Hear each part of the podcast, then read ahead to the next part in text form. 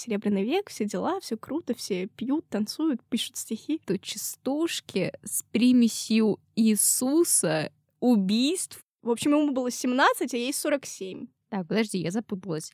А ты знала, что он был алкоголиком? Ладно, подкаст у нас не об этом. Не об этом. Всем привет, с вами Женя и Полина. И это подкаст МП Замятин.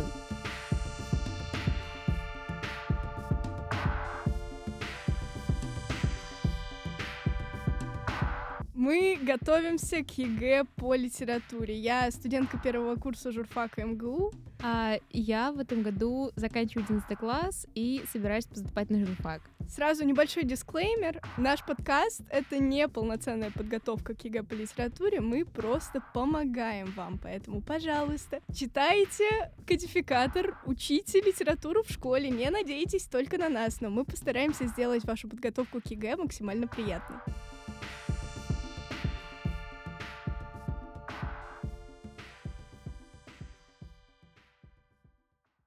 Полина, сегодня мы с тобой э, начнем обсуждать лирику, а именно символизм. И конкретно коснемся творчества Александра Блока. Скажи, пожалуйста, было ли у вас что-то такое в школе и что ты об этом знаешь? Ну, вообще, да, мы проходили символизм в школе, и на самом деле, как жанр, точнее как... Направление. Направление, да. Я его как бы понимаю, но я когда почитала несколько стихотворений, то те, которые нам давали в школе, чтобы их понять, надо прям вникать в текст, и с первого взгляда ты читаешь, для тебя это такой вообще рандомный набор слов. С одной стороны, не очень нравится, но я понимаю, что так или иначе он может попасться в варианте. Я очень надеюсь, что не произойдет. И вообще, как, что с ним делать надо? Символизма не нужно бояться. Это первое. Я понимаю, что сначала ты читаешь, и тебе ничего не понятно, потому что это символизм. Как бы в основе лежит, и это отражено в названии направления, образ — символ. Вообще, на самом деле, чтобы с ним плюс-минус разобраться, э, по крайней мере, так меня учили в школе, и я поклонница этого метода, нужно сначала разобраться с исторической точки зрения. Что это, зачем оно появилось? Как ты знаешь, символизм появился и начал развиваться как э, направление в поэзии в начале 20 века. Серебряный век, все дела, все круто, все пьют, танцуют, пишут стихи, все довольны. Так вот. И что еще у нас было в начале 20 века? В смысле в начале? Ну, в 20-е годы, ну, 17-е была революция. Вот, революция. И, э, конечно же, в литературе это тоже отражалось. Не только в символизме, но сегодня мы говорим о нем, поэтому символисты и вообще все э, литераторы по-своему воспринимали революцию. Даже внутри каждого течения были люди, которые приняли революцию и не приняли революцию. Кроме того, для символизма характерны не просто образы, символы, а очень закодированные символы, скажем так. То есть есть то, что угадывается сразу, а есть э, совершенно непонятные какие-то символы, которые можно считать и понять только спустя полтора часа разбора стихотворения. На ЕГЭ обычно такое не дают, потому что всем понятно, что у ученика просто нет времени столько стихотворения разбирать. Но мы над этим поработаем. Соответственно, революция была не только в социальном плане, но и в литературном плане. Появилась необходимость в новых течениях, в новой литературе. Что для тебя образ-символ? Вот как ты это понимаешь? Ну, образ — это символ. Символ — это в первую очередь ассоциация с чем-либо. Ну, то есть, не знаю, сложно, на самом деле, с первого раза что-то придумать сразу вот на ходу. Но в первую очередь какая-то ассоциация. То есть, у нас вот если, например, брать какой-нибудь герб, да, ну, извините, там, серп и молот, на Советский Союз, раз уж мы об этом еще говорили, то это уже как бы символ, и в твоей голове уже сразу э, вырисовывается какой-то образ, что вот там какие-нибудь, грубо говоря, одинаковые. Еще же яркая ассоциация там война, Ленин, Сталин, вот эти же все персонажи. А, и то есть символ это в первую очередь именно какой, какая-то ассоциация. Так, отлично. Uh, у нас есть понимание, что такое образ-символ, можно двигаться дальше. Uh, на самом деле, я просто немного расширю твое понимание. Ты об этом говорила, но косвенно. Скажу прямо. Символ — это аллегория жизни, да? Мы изображаем жизнь, изображаем то, что происходит uh, наяву в каких-то символических, поэтических образах. И символ — это как некая эстетическая категория, особенно если мы говорим uh, о поэзии. Такая же эстетическая категория, как музыка. То есть у символистов очень часто встречается понимание э, мира как э, ритм, как определенный э, музыкальный какой-то текст. Мы знаем, что, например, Бальмонт Константин писал свои стихи так, что когда ты их читаешь, в голове сразу возникает мелодия, на которой эти стихи можно положить. Про Блока лично я такого сказать не могу, но в целом для символизма это характерно. Есть такое понятие, как жизнь творчества в одно слово как жизнь. И да, да я поняла. Да. И э, это очень важно, особенно с точки зрения символизма и в целом Серебряного века, потому что поэты того времени занимались тем, что даже свою жизнь они пытались сделать максимально поэтичной. Это, конечно, не на один выпуск подкаста рассуждения, но я могу кратко э, рассказать о том, что, э, например, э, Цветаева сначала вышла замуж, потом уходила от мужа к любовнице, потом от этой любовницы ушла к еще одной любовнице, потом у нее же было двое детей. Говорят, любовница Матовой. Да, э, но это Цветаева. Ой, извиняюсь. Да, все их внимательно. Так, э, ничего страшного. Так вот, они занимались жизнетворчеством, и если мы говорим о символизме, то очень важно помнить об эстетических категориях, об эстетике музыки, э, об Альмонте, да, я говорила, об эстетике умирания, да, о декадансе. У Блока в особенности очень много э, стихов, где речь идет об умирании, о том, как это красиво. Вот опять же, мне снилось снова ты в цветах на шумной сцене, безумная как страсть, спокойная как сон. Там идет стихотворение, а заканчивается чем? Ты умерла вся в розовом сиянии, с цветами на груди, с цветами на кудрях, а я стоял в твоем благоухании, с цветами на груди, на голове, в руках. Ну, то есть все понятно. Смерть По-моему, это что-то нездоровое. Смерть — это красиво. По крайней мере, так считают символисты. Что-то, может быть, ты знаешь о поколениях символистов? и о том, чем они друг от друга отличаются? На самом деле нет, нам просто так вскользь рассказали, что вот, смотрите, ребята, есть символисты. Нам учительница сказала, что а, у нас есть блог, он как второй Пушкин. Я этого не поняла, потому что для меня это немножко очень сильно разные вещи. И если Пушкина я могу понять сразу, и когда я читаю Пушкина, у меня сразу какая-то картинка в голове. И когда я читаю Блока, эта картинка, вы знаешь, какая-нибудь абстракция, где что-то какие-то цвета понамешаны, но конкретно что-то я не вижу. Я думаю, что Блока твоя учительница назвала вторым Пушкиным, имея в виду, что Пушкин у нас солнце русской поэзии, все дела, а Блок у нас солнце русского символизма. Несмотря на то, что он как раз представляет второе поколение символизма, они уже немного переосмысляют то, что у нас происходило, когда символизм только появился. Есть радикальные символисты, первые, которые прям жестко опираются на философию Ницше и Соловьева, а уже следующее ответвление, следующие поколения поколения вносили в эту философию что-то свое, что-то новое. Соответственно, у нас в России революция, и Блок очень много писал о России и вкладывал различные образы, символы в свои стихи, как раз имея в виду то, что происходит с его страной. В целом это характерно для поэзии начала 20 века. Мы об этом сегодня еще поговорим. Так, подожди, я запуталась. Сколько у нас было символистов в плане течений? То есть ты говоришь, там было несколько символистов в плане направлений или, или как я просто ну... Нет, нет, нет, поколений. А, То есть, всё, смотри, да. да, символизм появился, и появились люди, которые да. явили миру это течение. Это первое поколение символистов. Второе поколение символистов, к которому относился Блок, это те, кто уже писали чуть-чуть позже. Это все еще революция, все еще в стране переворот, причем переворот не только государственный, но и э, социальный, мысли, идеи, все поменялось, все перевернулось. И э, вот э, Блок как раз э, творил уже во второе поколение. Если первое поколение — это творчество непосредственно в период революции, то второе поколение — это уже осмысление его последствий, осмысление того, что революция сделала с Россией. Еще хотела бы сказать, прежде чем мы перейдем непосредственно к заданиям ЕГЭ, о том, что Блок, как и многие символисты и вообще многие поэты того времени, писал циклами. У него есть циклы стихов. Есть, возможно, вам рассказывали, цикл да, стихов. Да, я помню Да, это. что, что про что? Ой, там были э, что-то про прекрасную женщину. Я не помню, то есть, как э, точно называется этот сборник, э, ну или этот цикл. Вот, но я помню, что их было несколько, я помню, что там была прекрасная женщина. Да, то, о чем ты говоришь, это цикл стихов о прекрасной даме. Это первый цикл его стихов. Мне так хочется залезть в его личную жизнь, но так мы забудем про ЕГЭ. Но нет, это важно, чтобы ты поняла, о чем речь. Надо запускать второй подкаст. Да. Или рубрику в этом делать. Так Да. вот, о чем я? Стихи о прекрасной даме.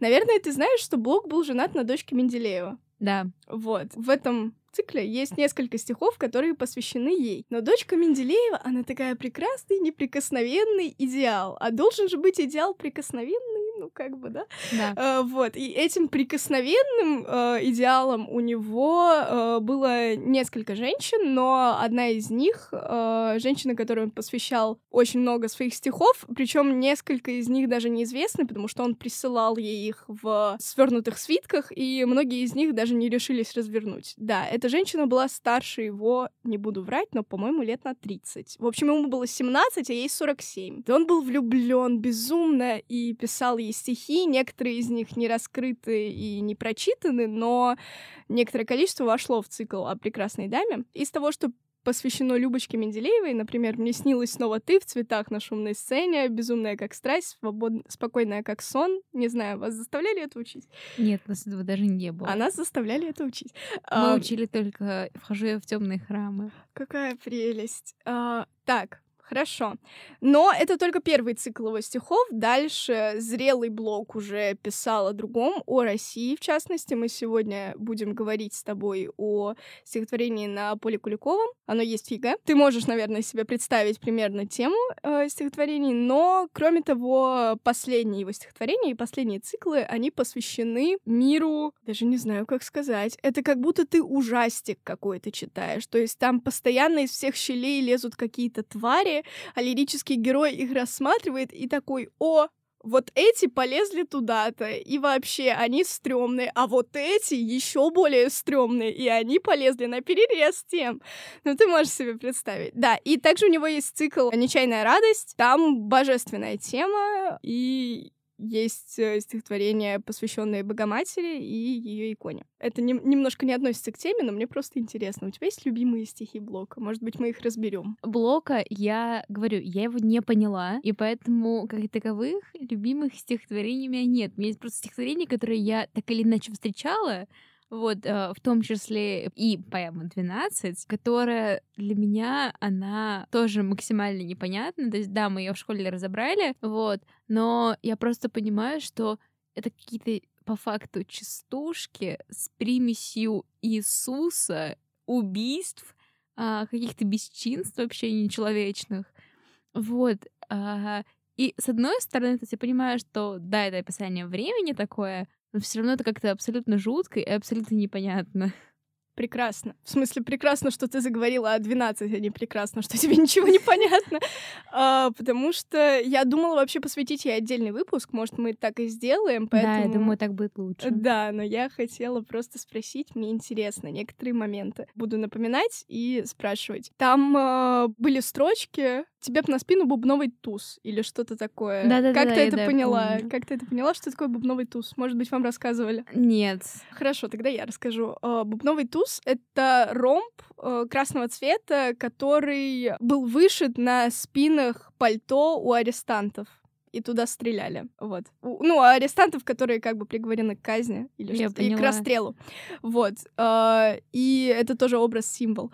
И еще мне очень интересно, заканчивается поэма э, строчками «Впереди Иисус Христос». Что ты об этом думаешь? Не знаю, как у тебя в голове воспринимается образ кучи каких-то странных э, людей в арестантских пальто, да, с бубновыми тузами, которые идут толпой и творят бесчинство, а впереди идет Иисус. Ну, я думаю, что, во-первых, Иисус это все-таки символ, опять-таки, символ какой-либо веры и какого-либо нового начинания. Я думаю, что здесь он больше не как-либо связан ну, виду, с религией, с тем же христианством, а сколько, что начинается какая-то новая эпоха э, или что-то типа того.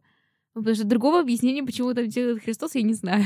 Интересно твоя точка зрения, и на самом деле э, она есть, это одна из трех официальных э, точки зрения на 12. Э, я не знаю, почему вам об этом не рассказывали, потому что нам давали прямо их три, если я не ошибаюсь. Нам давали прям все три, и мы все три обсуждали. У нас были дебаты. Моя любимая третья, знаешь, какая? Тебе что-то говорит имя Дмитрий Мережковский? Нет. Это тоже деятель литературы, современник Блока, муж Зинаиды Гиппиус. Это я знаю. Вот, ее муж. А, и он а, выдвинул такую теорию, что Иисус не просто идет впереди них, и он не главный. А, они его конвоируют. О, блин, кстати, тоже тема. Вот, это конвой, то есть образ поломанной веры, которую взяли под контроль революционеры, и символ испорченной жизни, потому что вера — это а, для людей до революции была неотъемлемая часть жизни, и это как символ изломанной жизни. Это, это, это красиво. Это красиво, это моя любимая теория. Я в целом, до того, как нам рассказали о третьей, я была согласна с твоей, но потом я узнала о теории Мережковского, и все, я поняла, что это то, как я хочу думать. Так, отлично. Сейчас мы с тобой, понятно, у меня накрылся интернет, поэтому я не могу скинуть тебе стихотворение. Может быть, ты сможешь э, найти. А, да, у меня не открывается интернет, потому что у меня включен авиарежим. Гениально. Давай я найду. Да, на поле Куликовом стихотворение нам нужно. А пока ты его ищешь, я скажу, что в целом Блок, как бы тебе этого, наверное, не хотелось, довольно часто встречается в второй части ЕГЭ. Какая жалость. Поэтической. И на самом деле, если выучить какие-то базовые э, стихотворения, э, вот в том числе на поле Куликовом, то будет не так страшно, потому что его много с чем можно сопоставить. Блин, когда я сказала про поле Куликова, у меня сразу ассоциация на Бородино Лермонтова. Это интересная ассоциация, ее можно двигать в сочинении. Но давай мы сначала прочитаем. Читай. Река раскинули я не умею читать. Ничего, мы учимся. Река раскинулась, течет, грустит лениво и моет берега. Над скудной глиной желтого обрыва степи грустят стога. О, Русь моя, жена моя, до боли, нам ясен долгий путь. Наш путь стрелой татарской древней воли пронзил нам грудь. Наш путь степной, наш путь в тоске безбрежной, в твоей тоске, о Русь. Можно я не буду дальше читать? В целом на этом можно остановиться, потому что это очень большое стихотворение, почти поэма, его в ЕГЭ полностью не дадут, дадут кусками. Давай на этом остановимся. Хорошо. Вопрос у меня к тебе такой, вполне ЕГЭшный. Так, а какой у меня вполне ЕГЭшный вопрос? Вспоминай. Сейчас я вспомню. Ты не такая старая, чтобы забывать. Спасибо. А, так, вот.